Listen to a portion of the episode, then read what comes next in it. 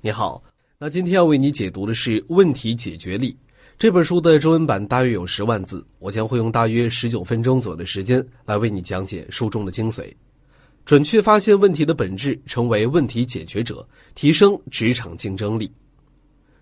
有的人成天忙得焦头烂额，业绩却不佳，这些人不会去深入的思考任务背后的动机，只是被表面的现象所迷惑，缺乏主动性，也缺乏洞察力。看不见事情的本质。松下公司的创始人松下幸之助说过：“工作就是不断发现问题、分析问题，最终解决问题的一个过程。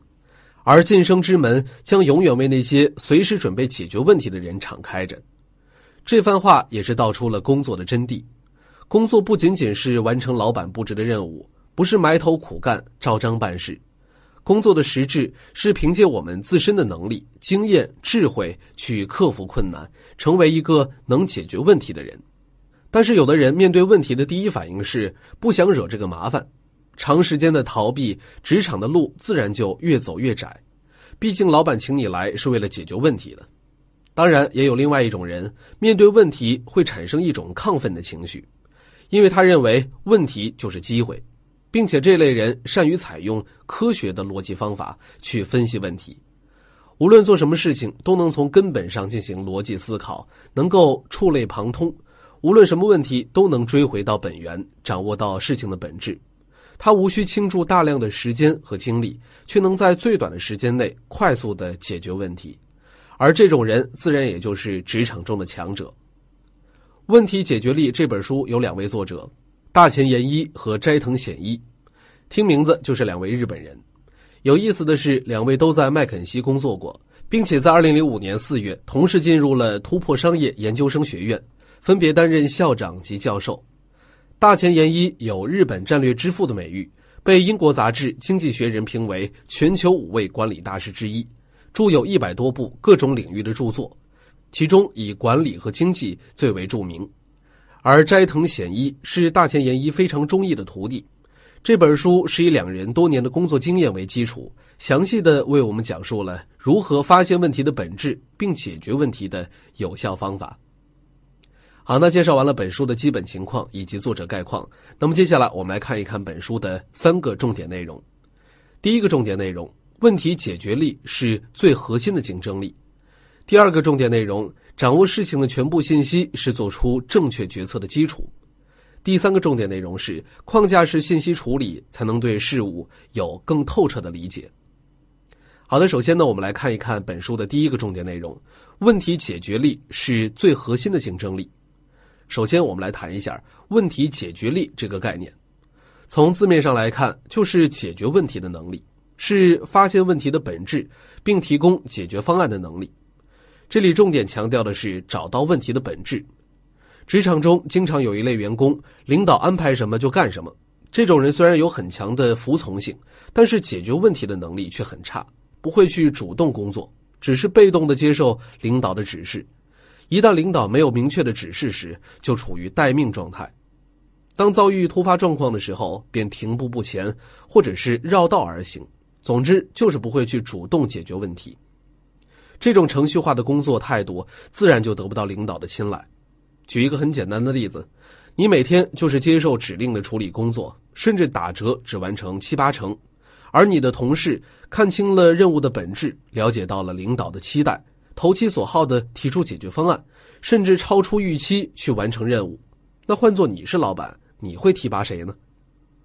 任何公司需要的都是能主动积极、善于解决问题的员工。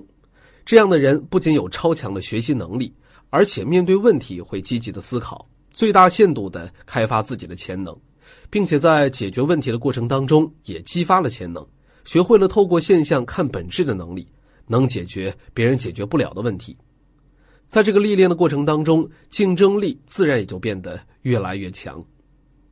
大家都知道沃尔玛和家乐福这两大超市，这两家在领域内有着压倒性的优势。他们越做越强的秘密就在于能用最便宜的价格买到世界上最好的东西，因为他们的贸易网上有十万家以上的供货商。而对比日本的大荣超市，为了提升营业额，他们采取的措施是加快产品更新速度、降价出售，频繁的进行店面装修，同时削减成本。可是这些措施都没有解决根本的问题，销售业绩依然不理想。仔细研究这三家企业的资料，不难发现，想要解决问题、改善业绩，就必须找到世界上最好、最便宜的供货商。可想而知，日本大荣超市之前所采取的一系列措施，是因为没有发现问题的根源所在。如果没有发现问题的实质，而只是实施一些有短暂效果的措施，属于治标不治本，并不能从根本上解决困境。学会多角度的去看问题，才不会以偏概全。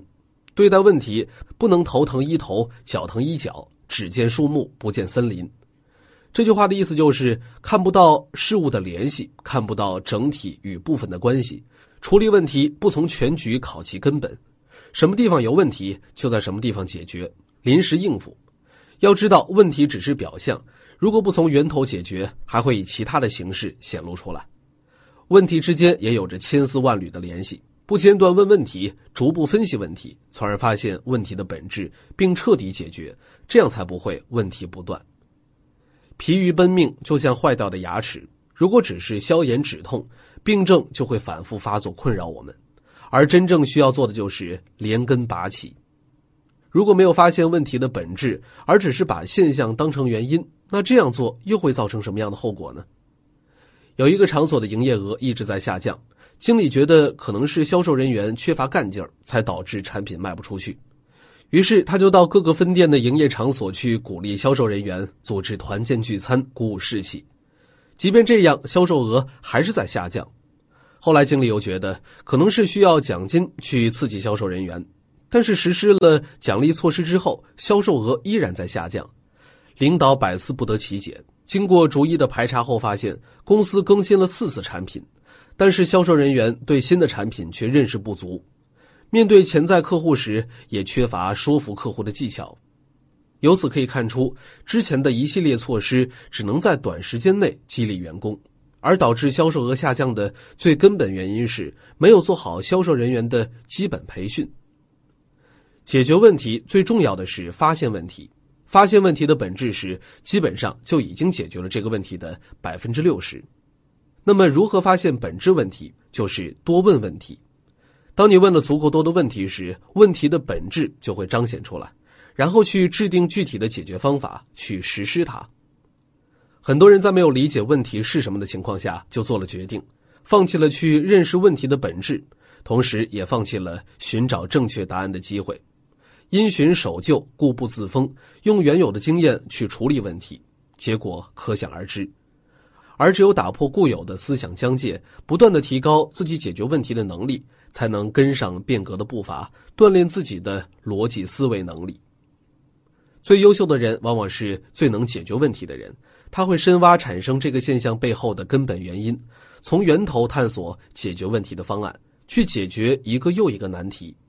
一旦拥有了解决本质问题的能力时，也就在职场上拥有了核心竞争力。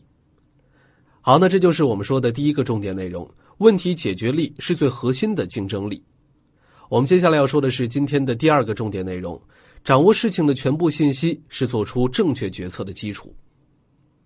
二十世纪四十年代初，速溶咖啡在美国市场问世，方便省时，同时有价格优势，这让厂家踌躇满志。以为该产品一定会大受欢迎，然而销售状况却是出乎他们的意料。初期的调查结果是，速溶咖啡的味道比新鲜咖啡要差很多。进一步的调查研究之后，发现购买速溶咖啡的人被看作是懒汉，是一个生活无计划的邋遢的人。可想而知，没有人愿意被冠以懒汉之名。在痛彻的认识到这一点之后，厂商们便改变了策略。着力宣传新鲜咖啡所具有的美味、芳香和质地醇厚等特点，速溶咖啡也同样具备。很快，这样的消极印象就被克服淡化了，而速溶咖啡也成为了西方咖啡中最受欢迎的产品。那这个例子也说明了，当未能了解消费者的需求倾向的时候，仅凭主观想象、盲目行事，只会适得其反。一旦搜集到了更多的信息，掌握了消费者的需求倾向之后，就能够采取积极有效的应对策略。这也说明成为问题解决者之前，必定先是信息收集专家。收集信息是为了提高我们的分辨能力、预见能力，帮助我们更好的做出决策。如果这个环节的工作没做好，将对后面的决策起到负面的指导作用。我们在收集信息的时候，一定要确保信息的准确性、全面性。对于收集到的信息，需要反复核实、不断检验，确定其真实有效，并且要全面广泛的收集信息，这样才能够完整的反映调查对象的全貌，避免武断盲目的下结论。那么，在实际收集信息的时候，怎样做才能收到更好的效果呢？收集信息的时候，先要了解行动的目的和背景。如果只是纯粹的不加分析去执行，那么很有可能就是按部就班的收集信息。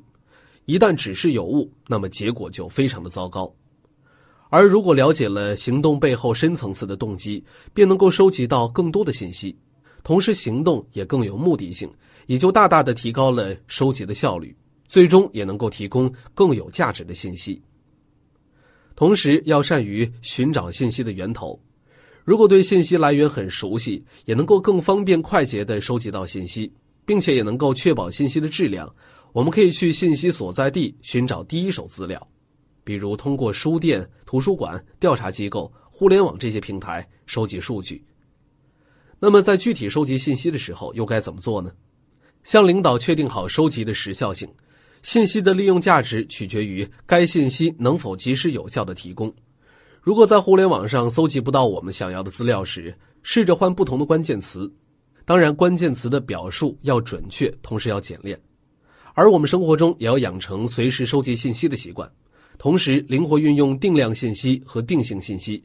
所谓定量信息，就是指具体的数据；而定性信息主要是指某一类文字性的描述。定量信息能够增强说服力，而定性信息能够提高人们的理解程度，所以在提供信息的时候，不妨将两者同时使用，效果会更好一些。同时，不可忽略日常公开的信息，这些大量公开的信息如果整合到一起，也能从中发现有价值的内容。试着归类，突出重点，便能够将它们有效的利用起来。了解问题的目的和背景，是为了确保方向的正确性，避免做无用功；而明确信息源可靠与否，才能够提高信息的质量。总之，运用好这些技巧和窍门，尽可能全面的收集资料，才能为决策者提供强有力的参考。好，那接下来呢，我们来看今天的最后一个重点内容：框架式信息处理，才能对事物有更透彻的理解。要解决问题，就必须收集大量的信息，而在浩瀚的信息当中，框架是整理、归纳海量信息的有效工具。同时，框架也可以帮助我们做好整体回顾。只有理解整体工作时，才能更接近问题的本质。听到框架处理，有的人可能会琢磨一会儿，这究竟是什么东西啊？其实不用疑惑，框架处理就是通过共同的项目来归纳整理的信息。本书的作者大前研一通过一个例子向我们说明了框架信息处理是如何加深我们的印象的。同学们在讨论新来的科长个子高、身材棒、有人情味儿、逻辑思考能力强、记忆力好、和蔼可亲、擅长数学，这么评价下来，对科长的印象始终不够深刻。那么，怎么样才能够加深印象呢？试着进行分类，寻找描述中的同类项。比如说，从头脑方面来说，具有非常强的逻辑思考能力，记忆力出类拔萃，擅长数学方面的计算；从性格方面来说，具有人情味，待人和蔼可亲；从体型上来说，个子高，身材棒。这样的一个分类不仅清晰明了，让人印象深刻，同时也更具有说服力。我们在信息整理的时候要注意以下三点。首先，即使收集了大量的信息，并且进行了处理，也需要了解整体的状况，否则永远无法发现问题的本质。其次，要辨别已经理解的信息，因为大部分人的理解仅仅依赖于自己的主观认识，缺乏客观性。最后，也就是最重要的一点，一定要学会利用框架去处理信息，加深理解，并且设定标准，过滤不必要的信息。这里要注意的是，我们必须克服先入为主的坏毛病。如果不重视框架这个工具，仅凭自己的想象力，将很难发现问题的本质。如果你对框架式信息处理还有疑惑，那么我们接着往下看。说有一家公司经营状况不佳，经过分析发现了存在以下几个问题：工作时间过长，员工数量有限，而且稳定性差，店铺数量在急剧增加，员工缺乏培训。表面上看，会认为是因为店铺扩张，所以才存在员工数量不足，导致工作时间过长，进而导致员工压力过大而辞职。如果增加员工的数量，那么这个问题就能够解决。但是，利用框架列出这几个因素，仔细分析后会发现，单纯的增加员工数量并不能解决问题，因为人才的培养并非是朝夕之事，大量招聘员工并不能解决根本问题。所以，控制新建店铺的节奏才是最有效的解决办法。一般我们收集到的大量信息可以分为以下几种：宏观信息，它是能够带来影响的外部原因；另一种就是与市场有关、与对手有关的具体信息；最后一种就是公司的具体状况。关于信息整理，作者提到了三 C 整理原则，分别是顾客、竞争对手、公司。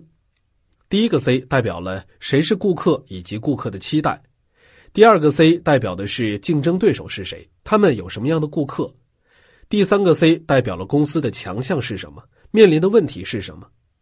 当你搞清楚这几个问题之后，你所要解决的根本性的问题就浮出了水面。通过三 C 框架的信息处理，我们能够客观的掌握公司目前所处的状况，也就能更好的解决问题。虽然分析资料的过程中能够帮助我们了解到问题的全貌，但是如果不进行分类整理，那么得到的信息依旧是杂乱无章，很难找到要点。只有捋清搜集到的信息，才能够找到规律，才能够为解决问题提供可靠的数据。解决问题的关键是分析问题，而分析问题的基础就在于逻辑思考能力。通过分析资料解决问题，逻辑思考的能力也得到了训练和提高，而这种能力，无论你从事什么业务，都是可以助你一臂之力的。在解决问题时，本书的作者建议我们始终要坚持下面三个原则：首先，要有解决问题的强烈决心。当你自己都对能否决这个难题持怀疑态度时，基本上就找不到答案了。强烈的自信其实是一种自我暗示。只有怀有所有问题都能解决的信念，才可能继续往前走。其次，形成 what if 的思考习惯。好的思考习惯能达到事半功倍的效果。也就是说，要解决问题，就要养成不断提问、不断假设的习惯，不断的去问自己还有没有更好的做法。当我们的大脑在经验的驱使下习惯于固定的思维时，意味着我们已经甘于平庸。而只有保持积极性，才能够持续精进。最后，我们不要把原因和现象弄混，在分析的时候需要分清因果，才能够制定出方案，促使进一步验证和解决。原因会表现出多种形态，但是最终汇聚在一起，也就是问题的本质。而现象会因人因时呈现出不同的方式。利用框架处理信息，抽丝剥茧，才能够显现出问题的本质。通过整理这些错综复杂的信息，我们便可以发现问题的根源所在。相反，如果没有这些框架，我们在选择信息和思考问题的时候，很容易先入为主，用固有的方式，凭借想象去思考，根据原有的偏性的信息去分析和解决问题。而框架处理能够帮助我们纠正这些错误。同时，利用框架进行整理，也能够加深对事物的理解。好了，那说到这儿，我们今天聊的内容就差不多了。让我们来回顾一下今天为你分享的内容。首先，我们提到了问题解决力是最核心的竞争力。优秀问题解决力意味着超强的学习能力以及处理难题的主动性。这类人会深度思考，能通过现象看本质，而成功恰恰来自于对事物的透彻理解。其次，我们谈到了掌握事情的全部信息是做出正确决策的基础。如果同盲人摸象一样，只见局部，便难得窥见真相。只有掌握足够多的信息，才能够摒弃狭隘和短视，才能够客观全面的考虑问题。最后谈到了框架式信息处理，这是一种抽丝剥茧的方式，在整理信息时，线索和原因也许就自动显现出来。掌握解决问题的原则，并加强训练，不仅能够提高自己抓住本质问题的能力，同时也能够加强深入思考的能力。通过收集大量信息，并利用框架式信息处理的方式，去拨开层层的假象，看见事情的本质，从根源性的解决问题。而你的能力也就体现在这儿。当你能抓住要领，能够发现问题背后的逻辑和根本原因，能解决的问题越多越好。你的能力也就越强，你的职场竞争力也就越大，最终你对自己的生活和工作也就有了更多的掌控。